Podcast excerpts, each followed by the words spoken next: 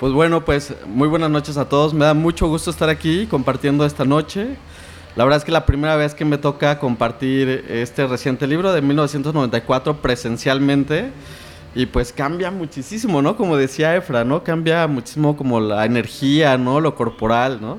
Entonces me da mucho gusto, les agradezco y pues bueno, eh, este libro es el último, lo último que tengo, se llama 1994, Me siento vivo. 1994 eh, por eh, el año, ¿no? Tan caótico y porque es el año en que nace uno de los personajes. Y la canción, y bueno, Me siento vivo es por la canción de Fobia. Entonces también, cuando, si lo quieren adquirir, pues pueden acompañarlo ahí con un soundtrack de Fobia y aparte pues los personajes van escuchando durante una noche, eh, pues son dos amigos que se dejan de ver durante 10 años y una noche se reencuentran y se ponen a platicar qué es lo que han hecho. Entonces toda la obra sucede en esa noche y dio la casualidad que uno de ellos también se dedica a escribir. Entonces esa noche lleva su manuscrito, ¿no? Lleva lo que está escribiendo y le cuenta a su amigo pues de qué va esa otra historia, ¿no? Entonces es una historia dentro de otra. Entonces a mí me gustaría esta noche leerles, más bien dicho, no, no, no la historia contenedora, sino más bien dicho la que está dentro, la que uno de ellos está escribiendo. Y va más o menos así. Dice, a Javier le habían rolado lo que quedaba de un churro de mota. Al fumarlo le quemó la yema de los dedos, pues era ya una vil chicha que ni efecto produjo en él. Pero los demás pudieron pensar que sí, puesto se puso a bailar como si estuviera en un estado de trance. Y se debió a que ese instante pusieron la canción Me siento vivo de Fobia, la que más le gustaba a Javier. Y no requería ningún tipo de droga como para llegar a un intenso frenesí más que su rola, soundtrack de su vida. Así bailando, en soledad, en medio de la sala de aquella casa donde se realizaba la fiesta, en un viaje hipnótico, fue que Javier vio a Diego. De ese instante sintió que lo conocía. Javier intentó recordar de dónde, o bien buscarle un aire familiar. Diego tenía una hermosa sonrisa, el cabello bien peinado, una playera tipo, tipo polo color roja, y en la mano traía un vaso de plástico color rojo también.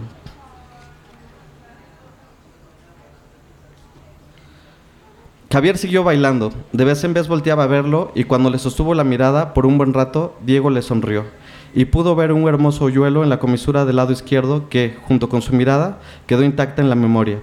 Mientras la canción decía Me siento vivo una y otra vez, se esparció un campo magnético alrededor de ellos. Una vez que terminó la canción de Fobia y comenzaron a sonar cumbias, Diego se acercó a Javier. Llegó con un saludo sincero. Hola, me llamo Diego. Mucho gusto, le contestó Javier y agregó, ¿vienes solo? No, contestó. Mis amigos vienen en camino. Fueron por más alcohol. ¿Y tú? Reviró la pregunta. No, mintió Javier.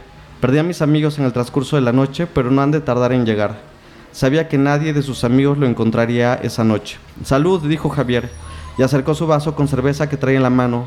Salud, replicó Diego, y brindó con su vaso rojo de plástico con cuba, y sonrió. ¿Quieres bailar? Le dijo Diego a quemarropa. No sé bailar, argumentó Javier. Yo te enseño, es muy fácil. Para mí no, contestó Javier. Siempre intento pero no puedo. No nací para bailar. Todos sabemos bailar. Está dentro de nosotros el ritmo. Solo es cuestión de encontrarlo, dijo Diego. Tú sí sabes bailar, ¿verdad? Sí, presumí Diego, mientras le tomaba las manos y lo llevaba a la pista. Bailaron una canción y siguieron platicando. Llegaron los amigos de Diego, se los presentó a Javier y se integraron todos muy bien al relajo. Siguieron bebiendo y platicando de cosas triviales de la noche, como el clima, la música o alguno que otro chiste. Javier sentía conocerlo desde tiempo atrás, como dice un poema de Javier Villarrutia, cuando mi piel crecía en la piel de otro cuerpo, cuando alguien respiraba por mí que aún no nacía. Javier se sintió traído por Diego. Quizá yo la había amado en otra vida, en un pasado remoto, pero fue un amor tan grande que aún en el presente sus destinos se buscaban. Pensó Javier que algo tenía que pasar entre los dos y Diego se atrevió a preguntarle, ¿tienes novio, pareja? inquirió. No, contestó él. ¿Y tú? Le reviró la pregunta. No, no tengo. ¿Y eso? ¿Quién sabe? contestó Diego. Nadie me atrae la manera en que me gustaría. ¿Ya qué te dedicas? preguntó mientras sus demás amigos bailaban y los dejaban solos por un rato. Soy fotoperiodista, contestó Javier. Mira, qué casualidad. Yo estudio periodismo, comentó Diego. ¿En dónde? le preguntó interesado Javier. Por el sur de la ciudad, se limitó a contestar Diego. Al parecer no quiso decir más, quizá le daba pena decir dónde estudiaba. Los amigos de Diego comenzaron a hacer un círculo para bailar, los integraron y no pudieron seguir platicando bien acá, como conversación de ligue, pero sí bailaron juntos, al menos eso intentaba Javier, que sentía tener dos pies izquierdos. Se divirtieron evocando canciones clásicas de borracheras, pasando por las de José José, Juan Gabriel, José Alfredo Jiménez, hasta Paquita del Barrio, Lucha Villa y Jenny Rivera. Incluso unas canciones de banda que no conocía Diego.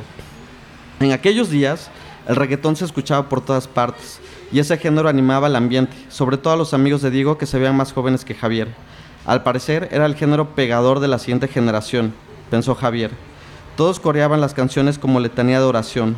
Tú eres el imán y yo el metal. Me voy acercando y voy armando el plan.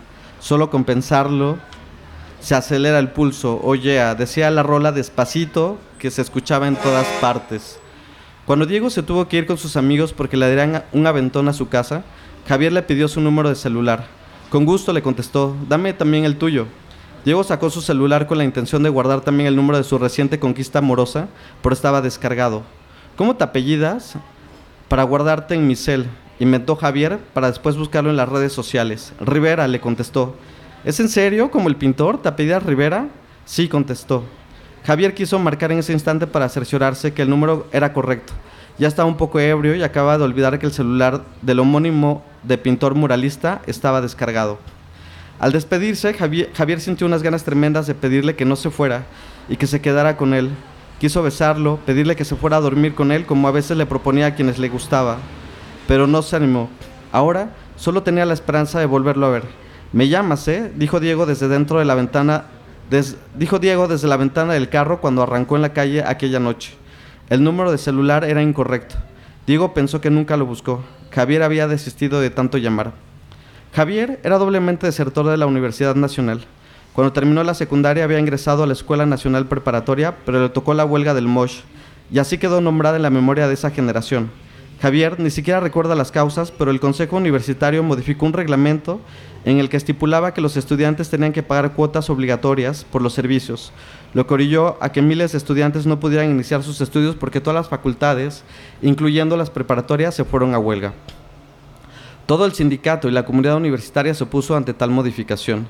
La universidad pública siempre ha, sido gratuita y así lo marca la Constitución, de modo que Javier estuvo yendo a clases extramuros en plazas de parques con carpas improvisadas, tomando nota de las clases de lógica, que eran sus favoritas pero pasó el tiempo y Javier no veía claro cómo iban a revalidar o evidenciar su asistencia y presentación de exámenes, así que desistió. Cuando terminó la preparatoria abierta, ingresó de nuevo a la Universidad Nacional a estudiar la licenciatura en periodismo, pero al terminar el cuarto semestre desistió. Quería estudiar o dedicarse a las artes visuales, ya que en ese entonces tenía un ligue con un chico de artes que le transmitió el amor por la fotografía, una de las benditas revelaciones que llegaron a su vida. Fue cuando dejó la facultad y por sí mismo se abrió paso en el ámbito profesional. Sus primeras lecciones las recibió en su facultad, o sea que no fue en vano su paso por la universidad. Luego, el aprendizaje fue reforzado por su galán de aquel entonces. Aún recuerda con mucho cariño las excursiones al centro histórico del Distrito Federal, con su novio instruyéndole en cuanto a diafragmas y velocidades. Fue una relación corta y terminaron de mutuo acuerdo. Lo que más le gustaba de aquel chico eran sus manos, las venas que le sobresalían con fuerza sobre la piel y su capacidad de crear, y lo mucho que lo procuraba. Pero así es el amor, a veces funciona y otras veces prevalece la idea de querer saber qué hay más allá de esa relación, más si son las primeras relaciones. Como dice Milán Kundera en La insoportable levedad del ser, más bien parafraseándolo, Javier se preguntaba, ¿él habrá amado a alguien más, mucho más que a mí? También terminó su relación, pero no la pasión por la fotografía. Javier fue autodidacta. Hizo desde retratos de eventos hasta, hasta de productos como mayonesa, cereales, carros, floreros, doritos. Después entró a trabajar en agencias de noticias nacionales que no le pagaban o le daban a lo mucho para los viáticos, a los lugares a donde tenía que cubrir diferentes fuentes informativas, pero poco a poco fue mejorando. Después de unos años de trabajo como fotógrafo, Javier ganó un premio nacional de, de, fotoperiodismo. Sus compañeros de revistas y periódicos, pese a que respetaban su trabajo sobre narcolevantamientos, lo juzgaban por sus estudios truncos. Javier no lograba conseguir contratos fijos y estables por no tener título o cédula. Huaxilán, Huaxilán es la ciudad donde sucede todas estas historias, era una especie de fascismo. Se necesitaba licencia para hacer todo, nacer, morir, ejercer, cagar, decía Javier. Por esas y razones económicas pagan más con papelito en mano, por lo que decidió acabar su licenciatura en periodismo en una universidad de carreras técnicas. Tere Martínez, con la que había estudiado en la Universidad Nacional y la más brillante de su generación, que sí terminó sus estudios, incluso con mención honorífica, estaba coordinando la licenciatura de periodismo en una universidad por el sur de la ciudad y lo apoyó a revalidar sus materias hasta que logró terminar su licenciatura. Su trabajo de tesis fue sobre la obra fotoperiodística de Metínedes, a quien admiraba por ser un gran maestro que capturó la crudeza del asesinato de los jóvenes universitarios en el año 1968. Una vez que consiguió un título universitario y uno que otro reconocimiento académico, su amiga Terry Martínez lo invitó a impartir clases en su programa cuatrimestral vespertino, ya que por la tarde iban los alumnos de mayor edad y los más aplicados, que por lo general eran trabajadores que estudiaban, como antes él lo fue. Javier, por ser egresado de ahí, conocía bien el sistema y era un ejemplo de profesionalismo. Así que Javier se presentó el primer día de clases del curso de periodismo especializado. Realmente no tenía mucha experiencia sobre el tema, pero había estudiado al respecto. Entre sus alumnos estaba Diego Yosimar Rivera Hernández, el número 11 de la lista, con la sonrisa más esperanzadora del mundo y su hoyuelo del lado izquierdo, donde bien podrían hacer un nuevo cosmos o la vida humana misma. Había pasado medio año desde que lo había visto en la fiesta y anotó mal el número celular, al cual había desistido llamar. Desde el primer día de clase se notaba el liderazgo de Diego y la manera en que sobresalía. Además de ser el jefe de grupo, su inteligencia era notoria y sus demás compañeros lo querían mucho. Será un cuatrimestre lleno de gratas sorpresas y de conflicto de interés, ya que era evidente la atracción que Diego sentía por Javier. Y pues ese es como el capítulo donde, pues el primer capítulo de donde otro de los personajes está contando lo que está escribiendo. Y ya, y fuera de la obra, cuando estos dos amigos se reencuentran y, y le leen, pues está la otra historia, ¿no? Dice, veo que tu obra tiene su propio soundtrack, interrumpió Víctor Emilio en su lectura. ¿Me dejarías ponerme Siento Vivo de Fobia? Claro, contestó Emilio, es tu casa. Recuerdo que cuando nos conocíamos, perdón, recuerdo que cuando nos conocimos solo había dos sopas, o te gustaban los caifanes y eras parte de la raza de cobre guaxilense, o te gustaba Fobia. Que te inclinaras por Fobia te hacía inmediatamente niño fifí. A mí me gustaban los caifanes, dijo Víctor sonriendo. Pero quien más me gustaba y me sigue gustando es Santa Sabina. Rita Guerrero fue toda una experiencia para mí. Deja poner una rola de ella y ya te pongo a fobia. Víctor se sentía feliz, como hace mucho tiempo no sucedía. Comenzó la canción mística de Rita y al mismo tiempo empezó a cantar. Abre tu mente y piensa que no estoy lejos. Estando aquí no estoy. Me engaña la razón. Abre tu mente y sueña así, que yo estoy vivo en tus sentidos. Abre tu mente y piensa que yo estoy en tu razón. Estando aquí no estoy. Después de Rita Guerrero se reprodujo toda una playlist de Fobia, que inició con Me siento vivo. Emilio siguió contando su historia, misma que, recapitulaba o le hacía nuevas anotaciones sobre las hojas de su manuscrito. Pues bueno, espero que les haya gustado un poquito lo que les compartí. Eh, está editado por Lengua de Diablo. Aquí tenemos a nuestro querido Efra. Y pues bueno, la pueden conseguir en el festival, la pueden conseguir en la fauna o directamente en la página de, de lenguadeldiablo.com o conmigo. Y también, si ahorita no me encuentran, porque quién sabe dónde me vaya a ir, ah, aquí va a estar Efra con ejemplares. Y los invito a que me sigan en las redes sociales como arroba el book dealer. Ahí estoy en, en todos. Y pues bueno, muchísimas gracias y bonita noche a todos.